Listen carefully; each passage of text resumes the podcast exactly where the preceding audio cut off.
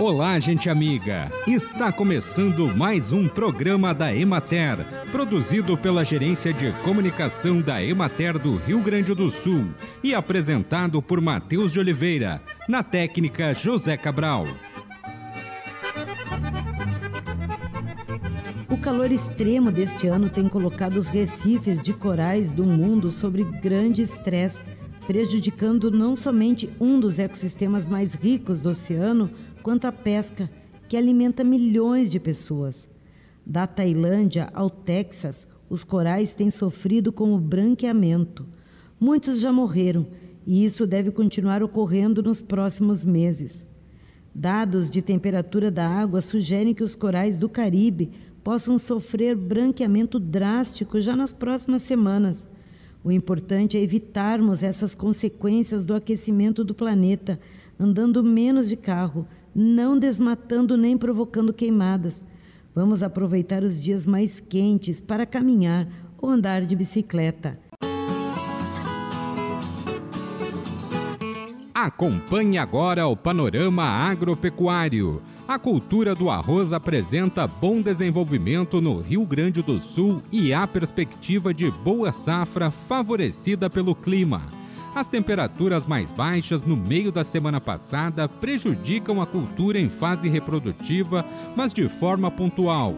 Os produtores estão apreensivos em relação aos danos potenciais à cultura em razão das temperaturas muito baixas em Bagé, que registrou 9,5 graus, em Santana do Livramento, 11,6 graus e em Dom Pedrito, 12,9 graus, ocorridas em 14 de fevereiro na região da Emater de Porto Alegre, em Sentinela do Sul, na cultura do arroz irrigado, com estimativa de área plantada em torno de 2.600 hectares, as lavouras apresentam boas condições de desenvolvimento, haja vista não haver problemas de água para irrigação. As elevadas temperaturas verificadas no período do carnaval podem ter ocasionado algum abortamento de flores em plantios mais tardios ou de ciclo mais longo, porém não se verificou golpes de temperaturas baixas que poderiam ocasionar o mesmo problema. Na região de Soledade, o retorno das chuvas favoreceu o desenvolvimento da cultura. Apesar do atraso na semeadura causado pelas enchentes, as lavouras avançam as fases e as plantas alcançam estatura próxima aos níveis produtivos esperados. Em relação aos tratos culturais, adubações nitrogenadas em cobertura são aplicadas em lavouras de semeadura tardia. A gestão da lâmina d'água nos quadros está em andamento. O monitoramento de pragas e doenças é realizado e são aplicados produtos fitossanitários conforme necessário.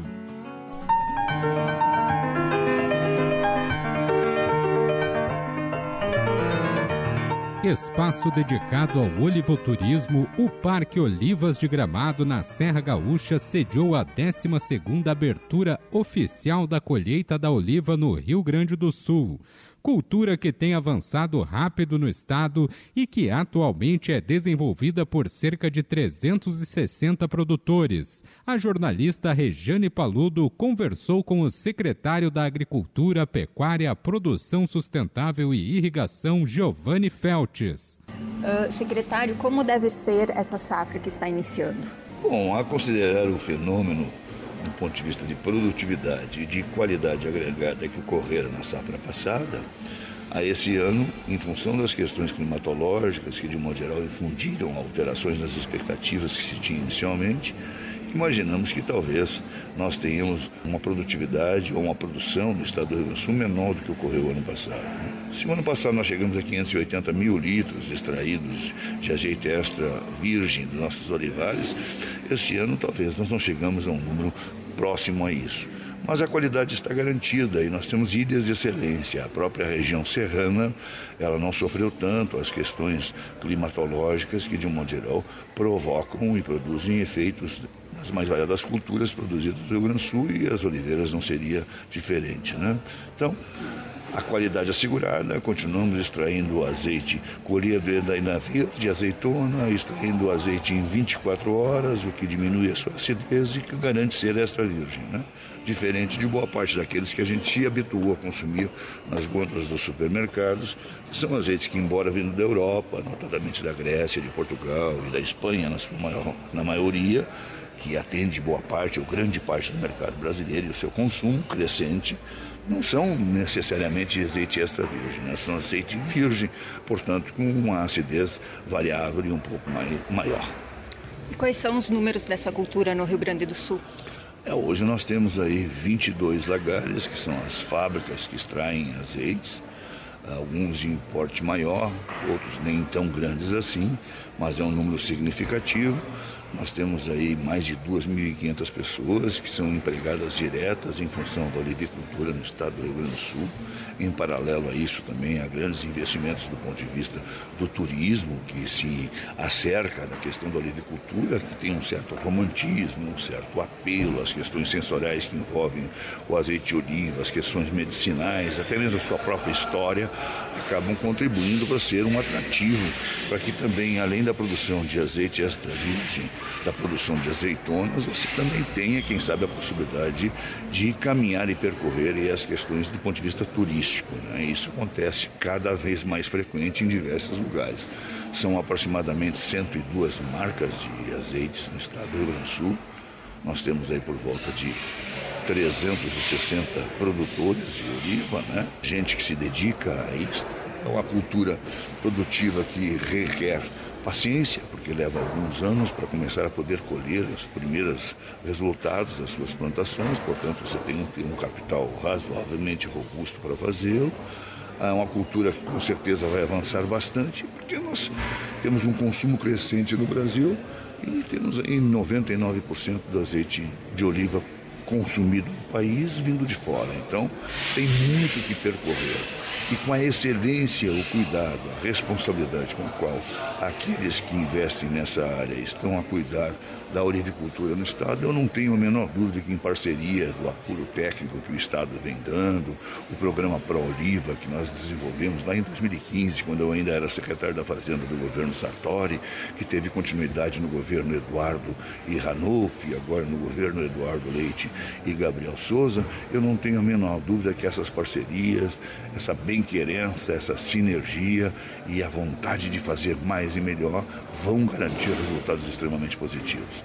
Por outro lado, do ponto de vista comercial, a expectativa é boa esse ano, né?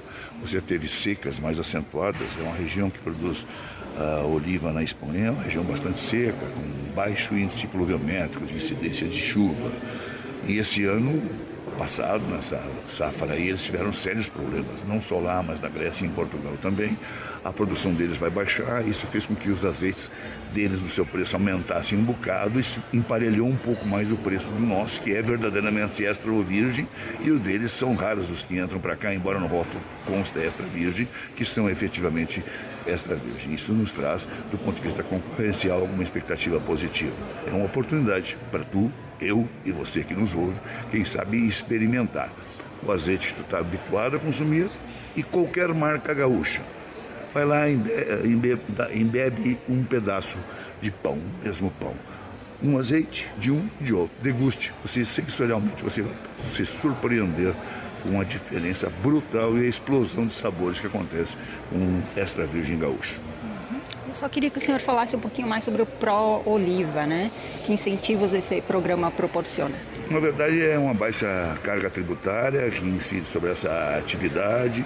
É um processo de parceria, ah, de estar sempre em especial os técnicos que fazem a extensão rural, como braço de extensão rural do Estado, que é exatamente a Emater, é o acompanhamento e o cuidado que a Secretaria de Agricultura ah, dá através dos seus técnicos em relação a isso, muitos deles com boa formação nessa área da agricultura, e naturalmente isso tem ajudado com a robustez daqueles que investem apaixonadamente com conhecimento técnico e científico, tem dado grandes e melhores expectativas para a cultura da olivicultura no estado.